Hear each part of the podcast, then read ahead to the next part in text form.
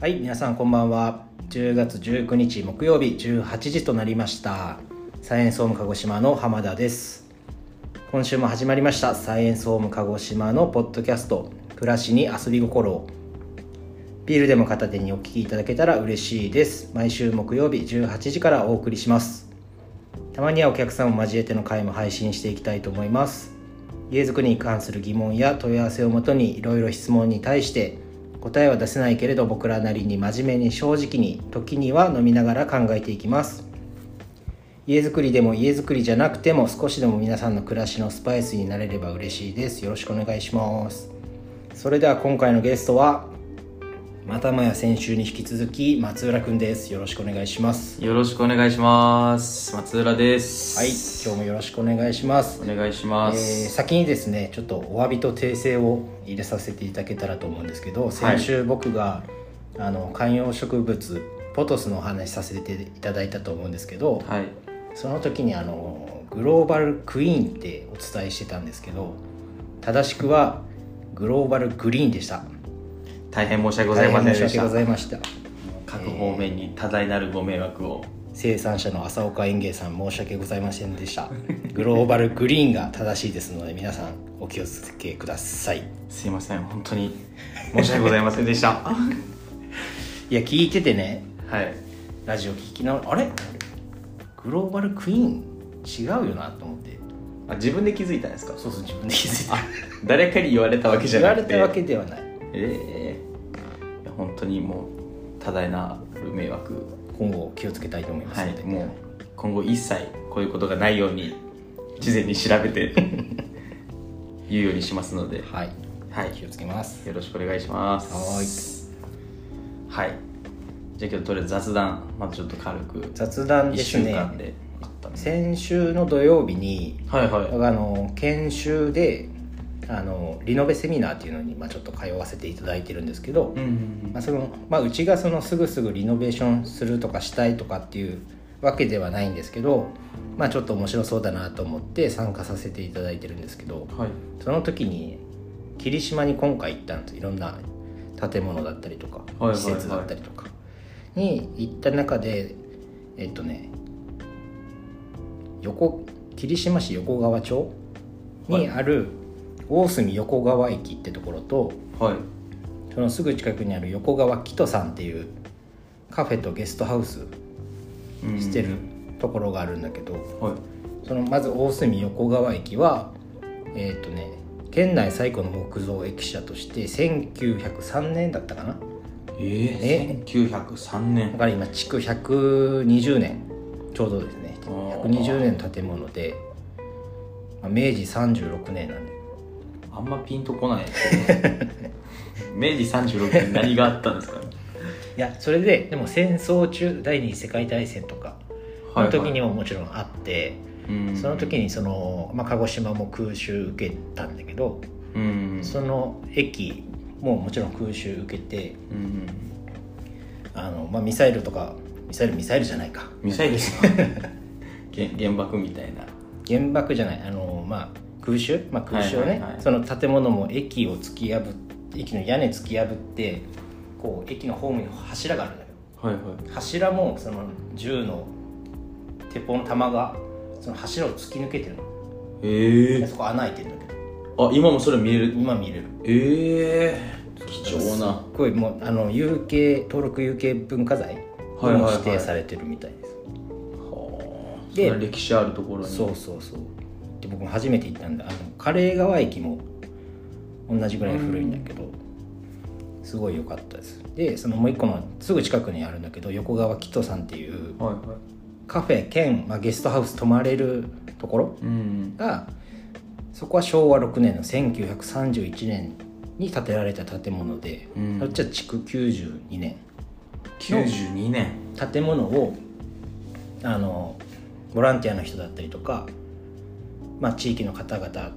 が協力してくれてもうすごいこうリノベーションしてうん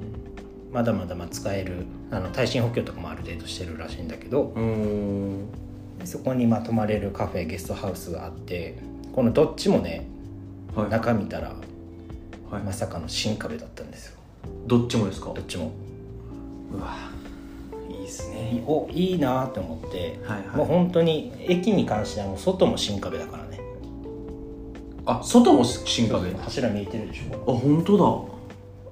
やっえぱ昔のまあこれがこう外も新壁になっててもちろん中も新壁ですっごいー、はあ雰い囲いっ気すね味がかっこいいねっすすっねごい出てるうーんこれなんかさっき浜田さんが写真送ってくださったやつですかそうそうそうそへえうもろ新壁でしょもろ新壁ですねうわすごいこれは絶対加納会長見たらね喜ぶよななんて言うんですかねやっぱり新壁やなまだそういう感じで連絡は来てないですもんねまだ来てないねふざけてんだかっていう多分喜んでるうわすごいなもう味たっぷりですね本当すごい一回見に行った方がいいよ本当にうわすごい120年だからね120年かけどをうもちろん今も使ってるこの駅に関してもーんこの駅の地域の保存会っていうところがあるらしくてその方々がこう、まあ、掃除したりとかメンテナンスしたりとかしながらうーんここでなんかこうトークショーやったりとかもしてたりするみたいなこれなんか手加えてるんですかねじゃあその今のやつでもちろんやっぱ、うん、少しは手加えてます手よはね加えてるはずけど全然昔のなんか多分あそのままなんだろうなってのが伝わるうん、うわこすれごいがはいそのキトさんはいはいこれちょっと皆さんまたあの私たち今ホームページですっけホー横ムページホー川ムページ人様のうんやつ見ながらやってますけどぜひ見てみてくださいぜひ見に行ってくださいカフェもあるんでですね泊まれるんですね泊まれる泊まれる2組限定かなああ一2日階にうんそうそうそう2階の方に泊まれるんだけど僕が行った時はすでにもう連泊の方が泊まってたんでこのゲストハウスの方は見れなかったんだけど、うーん1階にそのカフェとちょっとしたこうショップがあって、うーんまあ、結構でもい結構あのメディアの方にも出てるみたいだから知ってあるそう方なんですねも多いと思うんだけど、じゃあ浜田さんと2人で行きますかいや大丈ありがとうございます 違う人を探して夫そうですねはい行きましょう結構すぐこれでやっぱ5分ぐらいと思ってても7分ぐらいになるんですよねなじゃれあないですまあねそんな感じではい本題の方に入っていきたいんですけどはいついにですね、はい来ちゃいましたねお便りフォームからご質問いただきました嬉しいありがとうございありがまとうすございます本当にもうあのー浜田さんもすっごい喜んでたじゃないですか来た来た来「あた来た来た来た!」って「松田君来たよ!」って いやまたなんか社内の人間なんじゃないですかと疑ってたとこ違うよろね違うよねって聞いたよね違う違うよね送ってないよねっていや本当でも明らかに違うなっていうのが違うでしょはいもしこれそうだったとしたら本当残念っていうか残念ってわけじゃないですけど実は脇さんでした実は脇さんでしたえってなるんいでや違う違う多分違いますこれはもう純粋に初めてのお便りご質問を頂戴いたしましたのでそうですね感想だけはね前も2回2件ほどいただいたけどはい実際に質問をいただきましたのでちょっと読ませていただきたいと思います、はいえー鹿児島市にお住まいのペンネームヤマピーさんラマピーさんあはいありがとうございますりがとうございますで、えっと、3回目も楽しみにしていますとでおー取り上げてほしいテーマや話題がありましたらってところなんですけど、はいえーサイエンスホームさんの家で暖炉がある家があってすごくいいなと思うのですがうん高気密高断熱のお家であれば暖炉は必要ないと思うのですが高気密高断熱ではないということでしょうかというふうにご質問いただいてますおおーまあご質問ありがとうありがとうございますどうですかじゃあそうですねまずはまあご質問いただいている高気密高断熱、まあ、サイエンスホームのお家が、はいではないということでしょうかってところなんですけどここはいに関してはもうサイエンスホームのお家は高気密高断熱ですようっていんうところです、そうですねうん、そこなんかありますいやもう高気密高断熱っていうのはまあ全然当たり前であって、うんまあ当然というかで多分暖炉というよりか薪ストーブとかのことですかねそうね暖炉と薪ストーブとあるんだけど多分まあ薪ストーブっぽい厳密に言えば違うけど、まあ、似たようなもんではあるんですけど、まあ写真に載ってるって言ったら結構やっぱり薪ストーブの方がうん多いかなと思います、薪ストーブはまあ実際あのおしゃれとか、まあの好きな人がうん、うんうんやるっていう感じですもんね僕んちも実は薪ストーブついてるんですけどですよね、そうんあそこは浜田さんから話した方がいいんじゃないですかその薪ストーブはいやもちろんやっぱりあったかいよ冬はうんでじゃあエアコンと違うのかって言われたらあったかさがまず違うんですようんエアコンはこう風を風で温めるって感じだけど、薪ストーブの方はやっぱこう輻射熱だったりとかうんなのでこうやっぱりエアコンの暖房の風の不快さがないのよね薪ストーブはブその代わり薪くべないといけないしもちろんその薪の準備しないといけないし掃除もしないといけないし掃除もメンテナンスもしないといけないしエアコンに比べるとあったかくなるまでのスピードはどうしても暖房エアコンの方が早いあ早いんですね早いおーなんでなんでじゃあ薪ストーブ入れるってなったんですかなんでって言われたらそう、ね、僕が昔から僕の実家の隣のお家にあの別荘があるんだけどうん別荘が建ってでそこの方の子供も同じ僕と同じぐらいの年でこうしょっちゅう遊びに行ってたのはいはいでそこのお家に薪ストーブっていうかそこは暖炉だったり暖炉があっておーでいいなってずっと思ってて家建てる時にはこう薪ストーブが似合う家にししたいなっていうのがあったんで、実際建てた時にやっぱり薪ストーブは絶対入れたいと思ってたんでうん入れました、いやもう本当好き好みですもんねまあそうね実そ際のは光熱費とじゃあ薪代とって考えたら、うんまあ、自分で山を持ってたりとかして自分でうんこう薪手に入れれますよって方は違うけどほとんどの方はなかなかそうもいかないと思うんでうん薪も買ったりすすると思うんだけどそこは多分電気代の方が断然安うんいもう安いですよね間違いなくすすとかも出ますもんねすすもちゃんとこう乾燥してない薪を使っちゃうとすすも出るね、近隣の方への配慮ももちろんそうそうそう乾燥してないとやっぱり煙も出るでしすよね絶対的に必要になりますしそうそうそうだから高気密高断熱のお家と薪ストーブが相性がいいかと言われたらどうしても薪ストーブってその外からの外からの空気うん吸気が必要なんですようん空気が少ないとその燃えてる燃える力が弱くなっちゃうんでうんあの煙が家の中にこう逆流してきたりするんで、あの薪ストーブの近くには吸気口をうん設けたりとかそれでも足りない場合はあの床下に床床がらりってあるんだけど、うんがらりガラリ空気を取り込むためのこうその冬場の寒い時期だけ開けてうん床下から空気を取り込む、うんそうすることによってより効率的にあの火を燃やすことができるうんことなんであんまりにも高気密すぎると危ない薪ですストーブにとってはあんまり良くない、うんよくないし、まあ、危ないですよね危ないね僕一回ね一回浜田さん死 に死にかけてますもんね その、ま、窓も全部閉めてその吸気口も全部閉めてうんあの薪ストーブの扉も全部閉めた状態で寝ちゃったんですよ本当危険ですよねそしたら夜中寝てる時にあの、はい火災報知器が鳴って「火事です火事です」でパッと起きてはいそしたら僕の部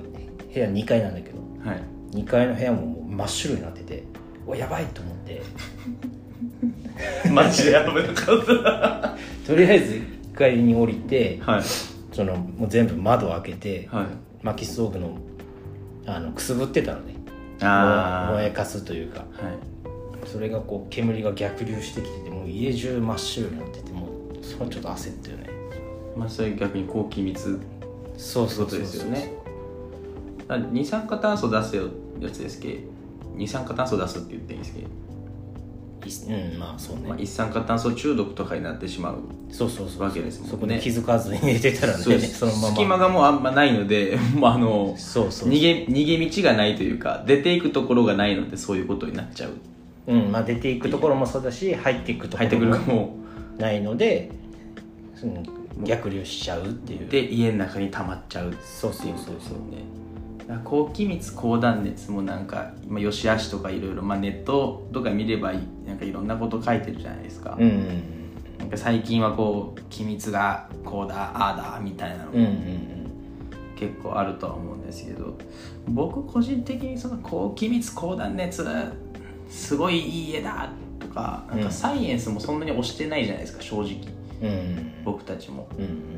んもちろんね必要最最低低限限のはところはもちろん必要だと思うけどう、んだから絶地基準は、うんうんうちもねはいクリアは一応してて高機密ってところはまあ実際もう施工する人によるじゃないですかそうね本当極論を言ってしまえばですようんだから正しい収まりだったりとか正しい、まあ、やり方うんでしっかりしていけばもう間違いなくしっかりできるそうねっていうのとう、んまあ、もっとなんか言うのであれば外張り断熱ですしうんじゃあメーターモジュールですしとか、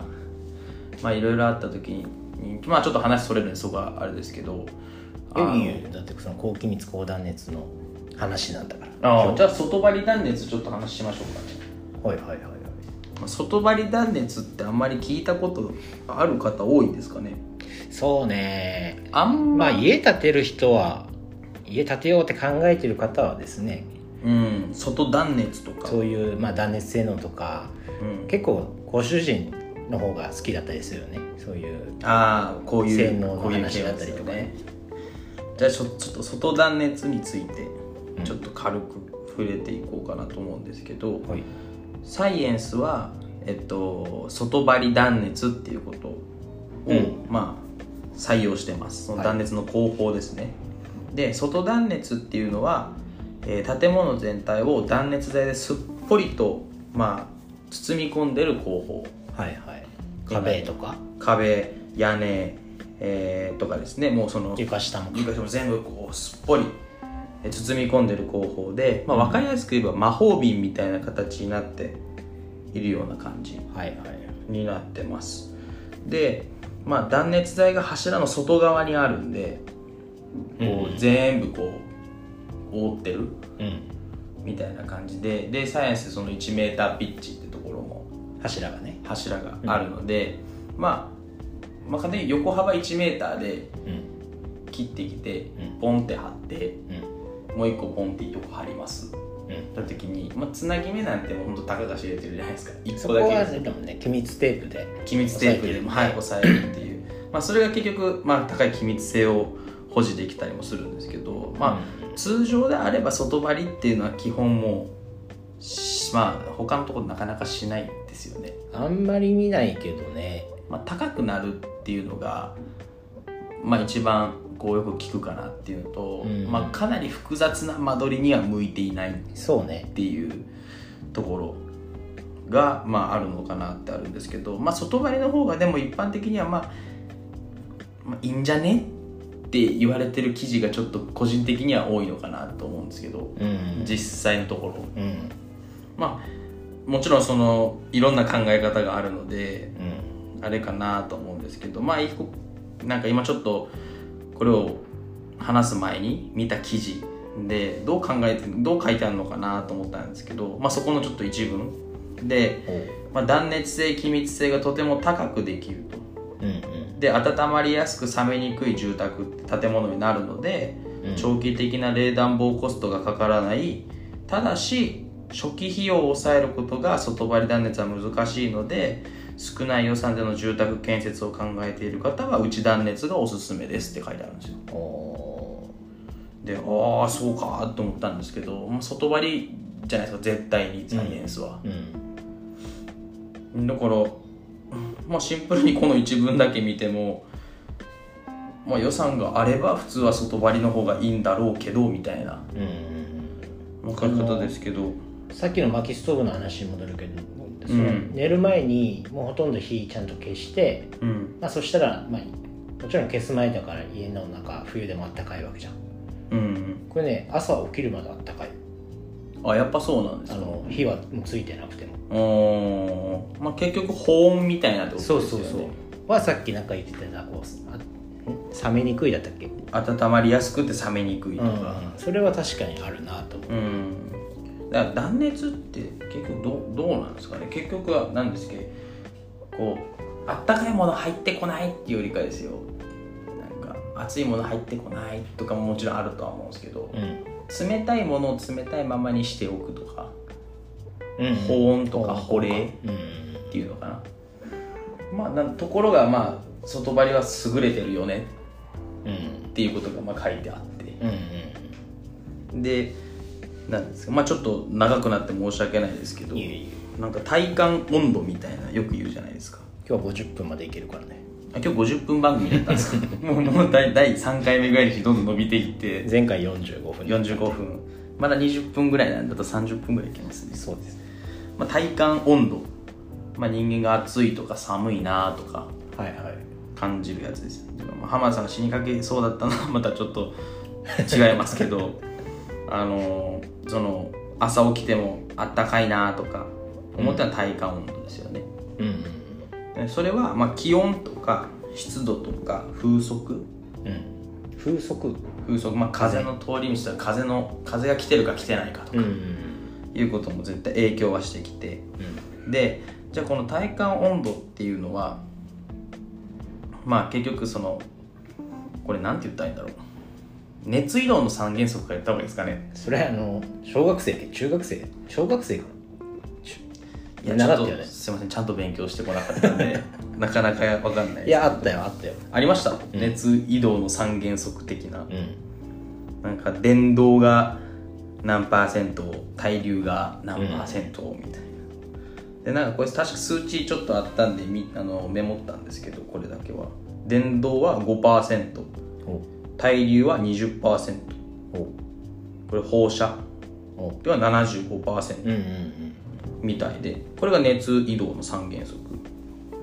となってるみたいですでこのうち断熱材が影響するのはたった25%しかないらしいんですよその放射の75%以外ってところ以外ってことですだから断熱材で対応しているのは5%の電動熱伝導と熱の対流うんの20%のみで75%は全然対応してないと、おまあ、全然って言っていいのかあれですけど、まあ、対応しできないと断熱材だけでは断熱材だけではうんなった時にまあ何が言いたいんですかねそう話がちょっとまとまらずに話し始めましたけど松浦君がなんか真面目な話してんなってまあなんて言うんだろうここまで話しといてなんか言いたいことちょっと言えないのもなんかあれですけどなんか難しい言葉使いすぎたななんかこれ言いたいなってのは伝わるんです伝わりますうんなんか結局その断熱材がどうこうとか断熱いいよねとかうんうんまあ言うじゃないですか、うん断熱なそんかの性能いいとすごいいいみたいな風潮ああ数字がねそういう数字がいいみたいないろんな断熱方法あると思うんだけどはいはいまあ僕たちみたいに外張り断熱うんでまあ大きく分けたら内断熱とあると思うんだけどうんこのどっちにしても施工しっかり施工すればどっちがいい悪いじゃなくてうん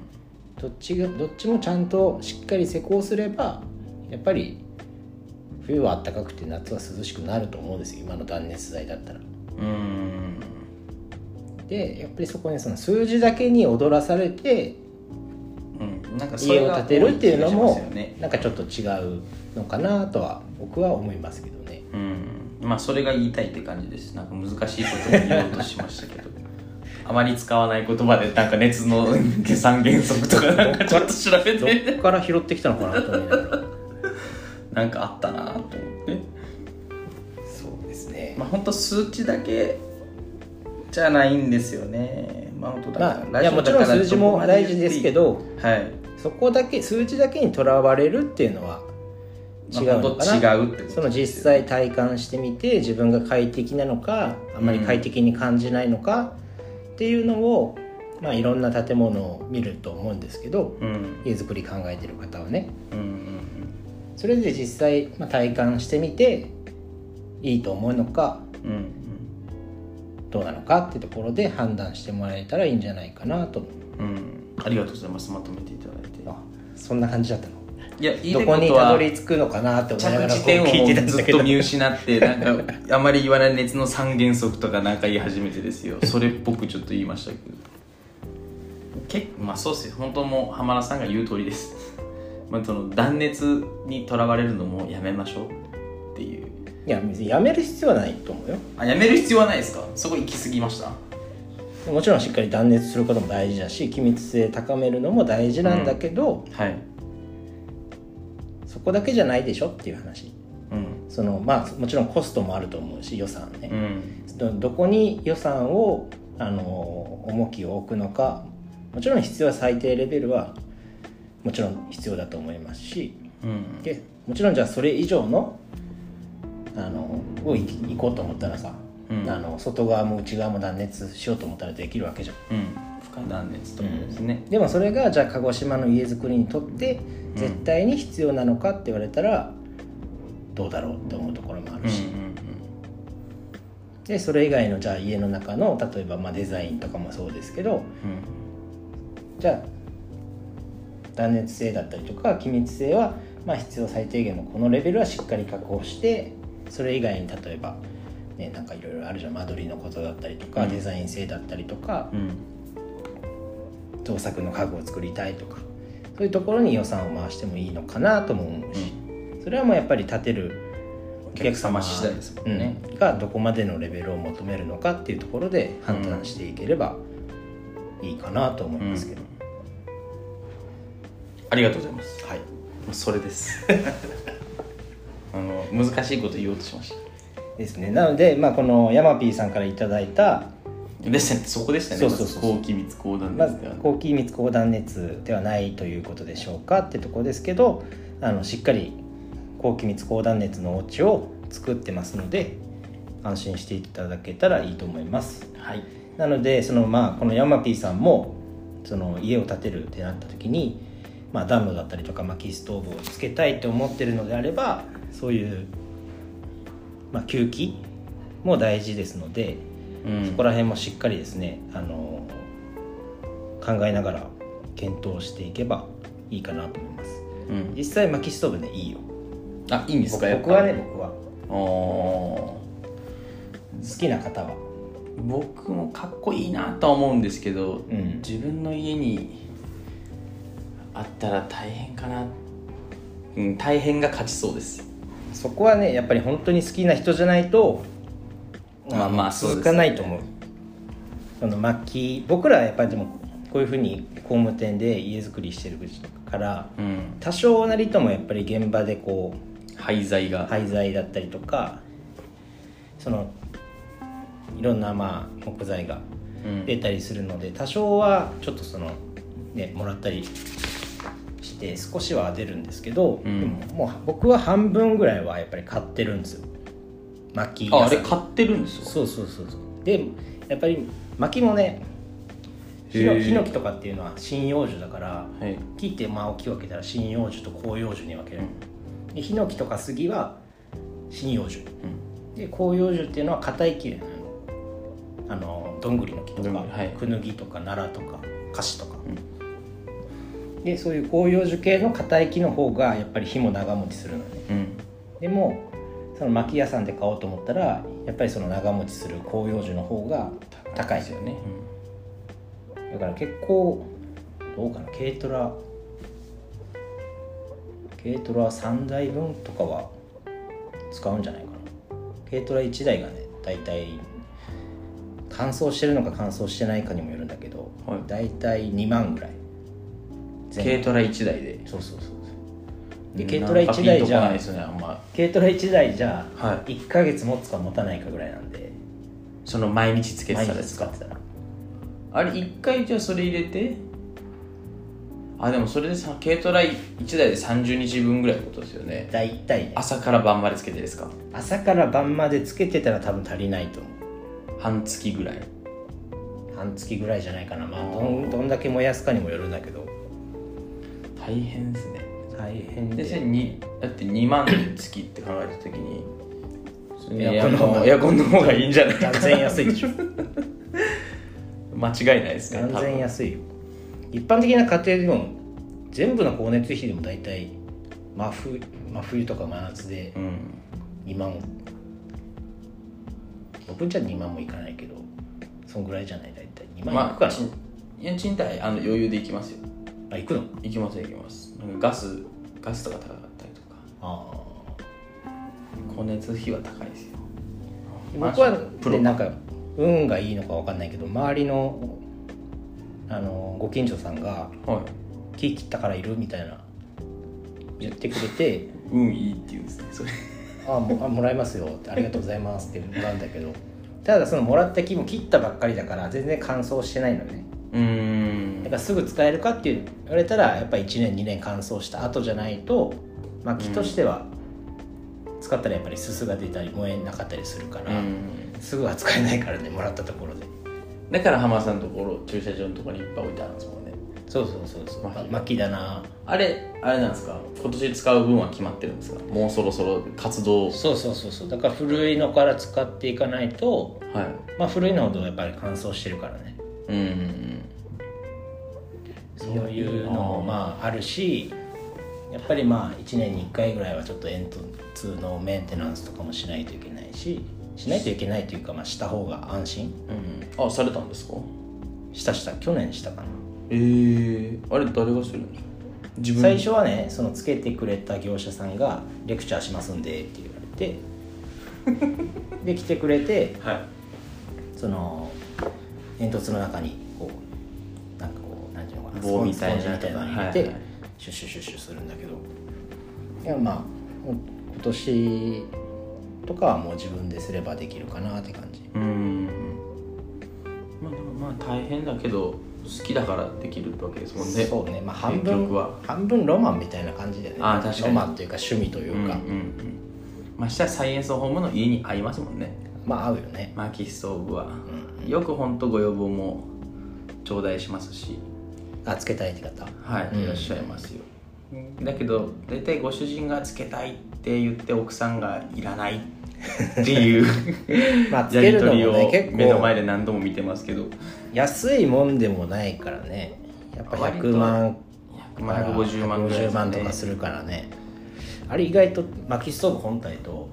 煙突の方とそんなに値段変わんないからねどう薪ストーブどういう本こと体の方がやっぱ高いなって思うじゃんはいはだけどそうなん煙ですね突の方も結構同じぐらいの金額するんだって思っいてへえー結局そこの合計だからね、うんうんうん本体と煙突とあと工事費うん、ええと思ってそれ知らなかったです大体まあ2つ合わせまあつけるのに100万か150万ぐらいかなっていううんまあ物にもよるまあ何も言いますけどねまあつけたい方は別に浜田までご浜田まで相談いただけたら分かることははいお教えしますんで、薪ストーブに関しても、まあ、まあまあ浜田のように浜田さんのように あの全部締め切ったりとか本当危ないんでそうそうよまあでよもかった給ですね給気口さえ開けとけばそんなに、うんもう絶対それだけは換気扇とかをね今日とかで回してたらねちょっとまずいけどぐわーってこう大量に煙を逆に換気扇の方に流れていくから、うんうんまあでも高機密講談そこヤマピーさんに対しての回答になってるんですかね初め初めてのお便りすぎてなんかどう着地していいのかが正直わかんないですそうですねでもでも聞いてくれてるんですもんねこ納んな得して、うん、いただけたかな大丈夫かなまあ高機密講談熱ですそうっねていうところ、まあ、詳しくはちょっとぜひご体感しにいらしてくださいモデルハウスだったりとかうん完成見学会だったりとかうんはいぜひ実際にやっぱ体感していただいての方がいいかなと思います、まあ、これからちょっと寒くなってきますしそうね前もっていただいただけたら僕んちもああ確かに浜田さんちもご見学していただけるしたりしてもらえますんではい、殺到するんじゃないですか薪ストーブの時期は1週間ぐらい前に言っていただけたら片付けるんでです ね1週間くださいっていうそんな汚れてますいえいややっぱりです見ていただくからにはやっぱりこう片付けないとなと思ってまあ浜田さんうんち見てお客さんも何人かやっぱいらっしゃるじゃないですか、うんまあ結構いますかいますよね何度か見学見学会会ををししててままししたたももんんね行った時もやっぱいいなってね男の家だねって ご主人大体興奮されますからね薪ストーブとかあの外交の感じとか 芝芝芝をね今いや苦しんでるんですけど結構伸びてましたねこの伸び間ますよ行っ芝たは時でしたよねそれこちょそっとね地域か、あそうか地域会また後で話しますもんね、うんあ福岡行った話ね福岡行った話今年の冬こそはちょっと芝をどうにかできないかなって考えてるんですけどうんあれどうにかなります考えつかないもうだって除草剤除草剤は巻かないでしょ芝 には巻いてませんでしたなんかでも除草剤には巻いてあああれがあるね芝には効くけど草が生えないなんかね粒状の除草ちょあれ除草剤なのかな枯れ芝は枯れないんだけど草が生えにくくなるみたいなあーそれあ除草剤じゃなかったんですねまあ、除草剤の一部なんじゃないかあなーそんな都合のいいなんか商品があるんだなってなんか聞いた覚えがあったペんでッすねペットにも害はないみたいなへえまあ聞いてるのかどうかわか んない草生えてるもんね 結構しっかり生えてましたもんね普通の除草剤は全然だやっぱま巻いたらダメだとも思ううけど死んでしまいますからね、うそうかじゃあもうとりあえずお便りんそうですねヤマピーさんあのごちゃごちゃごちゃごちゃ喋って本当申し訳ないですけど徐々に徐々に上手くなっていければと思ってますんで、はい温かい感じで聞いていただければまた次回もお便りいただけたら嬉しいですねはいヤマピー様以外にもうんもちろんどしどしはいお待ちしてますんで、もうヤマピー様と私たちの会話になる可能性もあ今後今後ありますから ねすいません今日もまたヤマピーさんいつもありがとうございます準準レギュラーの準レギュラーの一番嬉しいのが、まあ、ご質問いただいたのもそうですけどお聞きいただいた感想で3回目も楽しみですって言っていただけるところですよはいはいありがとうございますね何よりも嬉しいですよこれは3回目もってことはじゃあゼロもゼロか1も聞いてるです聞よいていただけてるってことですね浜田さんのよかったポトスでしたっけポトスポトスうんの「あ」っつって名前違ったなっていうのもあグローバルグリーンだよグローバっル違て思ってたかもしれないですねグローバルクイーンじゃないようよって、まあ、ぜひ今回も聞いていただいて、そうですねはい、今後もよろしくお願いしますはいよろしくお願いしますはいでさっきのは何だっけまあお便りありがとうございますはい、で地域会地域会サイエンスホームの地域会が先週の11、10、木12か木曜日でしたね木曜日に福岡のあの博多の方でありましてうん九州の加盟店の皆さんがほぼほぼそうで来すてねいただいてましたねうんほぼほぼみんな集まって会議して会議してご飯食べして懇親会ですね懇親会してだったんですけどそれこそ浜田さんと僕、うん私と、えっと、橋口さんとうん生さんうん4人で全泊しようっつってああ意気揚々と水曜日ね水曜日11日に前乗りですよねはいと楽しい朝だったんですよねじゅそうねちょっとみんなゆっくりして10時ぐらいから僕のリムジンにうん生産を乗っけてうんよしじゃあ浜田さんと橋口さんとこ行こうっつってうん橋口さんと浜田さんを乗っけてうんまあ高速も乗り始めましたようんで「パーキングとか良かったですか?」って桜島過ぎる前にうん「で大丈夫?」ってうん言ったのも全然なんか通り過ぎてからブーどうたらどうたらよれやよれやなんでよらんとやあれだって夜って言っただ夜ろって言ったうとんちゃかいや言ってなかったんですよでなんかまあそんなこんな言いながら楽しく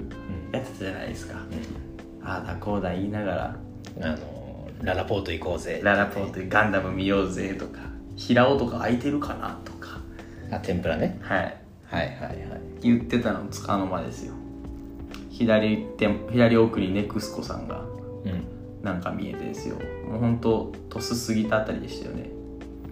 木山あたりだちょっと木山そうね鳥栖すぎてねぐらいでちょっと三車線の高速になってうん大きくなってパーッと左前見たらあなんかネクスコさんいるっすねーってあ本当だねーっつってうんパーン 何ってなってですよなんか踏んだね今なんか踏んだね今って言われてあですねなんか踏みましたって言ってでもそっから異常なかったですもんねうんなんなん12 12キ分ぐロぐららいい12分ぐらいでしたっけもう体感僕1 0キロぐらい進んだ気持ちで最初いたんですけどあのあいるねって言ってパーンって落としてその12分後ぐらいになんか急になんですけどロードサウンドっていうんですなかんかねうん ちょっと左側がねなんかちょっとおかしい音するなーっていう、あってもう思いっきしバーストしてましたねバーストしてましたよもう最悪でしたね本当にいや僕初めてだったねいやいや僕も初めてですよ本当によかったよねあれすぐ路肩みたいなのがあってねいや本当ですよで浜田さんも橋口さんもせさんもうんもう全然怒らずにというか誰も慌ててなかったじゃないですかあの時うんけど明らかに音違ったじゃないですかもうあ本当にタイヤってこうなったらやばいんだみたいなで全然ハンドルもなんかちゃんと効かないしあ聞かなかったの聞かないっす何うんなんでか分かんないですけど左後ろだけだったのになんか全然おかですぐ減速していくんですよ一番右走ってたのにですよあったよねあでれやばいやばいってなってちゃんと左見て2車線こうハザードつけながらビーって寄っていってうんブレーキガッと踏むとですねうんやっぱ危ないからですねうんしっかりそこはちょっとずつ減速しながら止まりましたよ高速の止まんな くてど真ん中じゃないけど、まあ、うんあの、橋のねちゃんと橋のところ路肩にね路肩に一応溜めましたけど、ももうそんでも忘れも忘れもしないです。僕う浜田山ペシャン頂コだったねペシャンコでしたよタイヤ。だけどそのもう本当忘れないです。あの僕運転してて、えー助手席に浜田さんで後ろに橋浜田さんの後ろに橋口さんうで俺の後ろに聖さんんうんの4人で。もうよ路肩にこう止まった瞬間に浜田さんがニコニコしながらで すよ外出てでタイヤ指さしてキャキャキャキャキャキャキャキャッキャキャッキャ言ってまししたってで「松浦君パンクしてるよえぐいえぐい」って「やばいやばい」ってめっちゃ嬉しそうな感じでもうこっちはもう最悪の顔ですよもう初めて見たねあんなのいや本当ですよでとりあえずみんな降りようって言ってで降りてガードレールの中にいてくれって言われてあ高速ネクスコの人ネクスコに人にですよ、まあ、危ないんで車内で待たないでくださいってもうスペアタイヤもないですしパンク最近の車ってついてないのが多いみたいねあそうなんでスすペかアタイヤいやパンク修理キットで事足りるやろみたいな多分ことだと思うんですけどあれいやあれあれはですよね修理とか言わないじゃない 話じゃなかったですもんねもう完全にタイヤ終わってましたもんでしたらなんか呼んでもない JAF が止まってですよああ止まったね人違いだった けど人違い人違い JAF でした 頼んでないのになんか来たっつってすっごい嬉しかったんですけどね一瞬あ助けが来たって誰だって誰々誰々さんじゃないですかみたいないやあ違います もっと先の方でまた踏んだやつがいるんじゃないですかみたいな大変でしたよでそれで結局福岡朝10時に出て着いたのが5時56時だったよ、 5時6時5時半ぐらいでしたようね、んもう7時間半何もししなかったね不幸本当の日は何もしなかったですよ前入りするために生きようよと言ったの に7時間半ぐらいかかってですよオートバックスにも行ってオートバックスに連れて行かれ連れて行かれものすごい、まあ、言っちゃあれですけどものすごい高いタイヤ いや4本変えた方がいいですねってまあでもあれは見た感じ変えた方が確かにいいかもねっていう感じ絶は対あっ変えてれないですってあの感じでみんなかいやだってもうほとんどもう水ちょっとまあなかったです結け構どね減ってたよけども先輩たち乗せてますし自分の一人の命じゃないからいやもう変えますよっつって 即帰ってけど嬉しかったんが誰も怒んなかったんですよ何も言わずにまあ怒ってもしょうがないしねまああの状況でもう僕だけちょっと高速バスで行きますんでっいてや言ってたじゃないですかじゃあ松浦君お疲れタクシーとか来るかなとか言ってたじゃないですかもう本当忘れもせんさあの本当ドア開けてキャッキャッキャッキャッキャッキャッキャッキャッ松浦君タイヤパンクしてるよってだから寄ってるんですってつって本当けどまあ無事に無事にね、はいついて、まあ、よ命かをっ危たで険すにさらしてしまいましたけ怪我もなくいや本本当当はですちょっと首痛いんだけどねどそれ出てきますよねなんかこういっぱい福岡で遊んだ後 にこう「首痛いわ」とか、まあ、もしあったらなんもうなんかできないかもしれない病院には付き添いますんで お願いします、はいまあ楽しかったですまあねなんやかんやありましたけど久しぶりに九州の方にもうんお会いできていろいろお話もできたんでですね、うんこのポッドキャストも結構聞いてくれてる方いたね九州のいました加ね盟店の方でもねで「いいね」って言ってもらいましたあね、の宮崎の大西君が「ぜひ僕も出してください」って言ってたんであもうそれはぜひいつかですね、はい近々、近々ここの収録室にうん来てもらって大西スさタんジオスタジオ3.6に、スタジオ3.6ですね。めっちゃかっこいいですね。それ使いましょうよ。うん僕たちなんか謎のプロ意識出てきてますもんで、さっきもうがいしてまうしたがからねいして、発声、あーあーあーとか言ってみたり、もういよいよなんかちょっとちゃんと資料準備し始め た。事前にちゃんと調べとか。ちゃんとねこの台本に手書きで書いてるから、書き。まあ、そんなこんなしてたら、あの、いや本当に50分になっちゃうねいや、本当に50分ですよ。じゃあ終わりましょう。そうで長くすなねるそのろでそろまた次回楽しみにしてください。はい。じゃあいかがでしたでしょうか皆さんからのお便りもどんどんどしどし募集中です皆さんからのお便りをもとに僕らなりに考えながらお話しさせていただきます家づくりに関する疑問でもシンプルに僕らに対するご質問や励ましお叱りの言葉をお待ちしております概要欄にありますお便りフォームからお気軽にお寄せくださいはい。またサイエンスホーム鹿児島のインスタグラムもありますのでどしどしフォローしてあげてくださいあ待って、えー松浦君今週の連絡事項はありますかはい、あります。ありますありますよ。はいまあ、今週じゃないんですけれども、えっと、11月の3日から、えー5日はいはい345で3日は金曜日なんですけど祝日そっかはい、文化の日はいはいになっております、でその11月3日から5日の間で、えっと、霧島市隼人超町あれなんですこれはえっと、の組だ六味だで、えっと、完成見学会をうんさせていただけることになりましたので、うんはいはい、あのー平屋だねそうです、もう完全な平屋うんの展示会になります、見学会になりますので、うぜひお時間のある方、ご都合がよろしければ、んはいぜひお越しいただいて、で、お得なキャンペーンもあはいはい、ありますから、やってますねはい、もうぜひそれをご活用いただいてあの立てる立てないとかじゃなくて一回まず見に来てくださいうんあの悩んでてこうどうだろうなどうだろうなっていうよりかは本当あの見に来ていただいて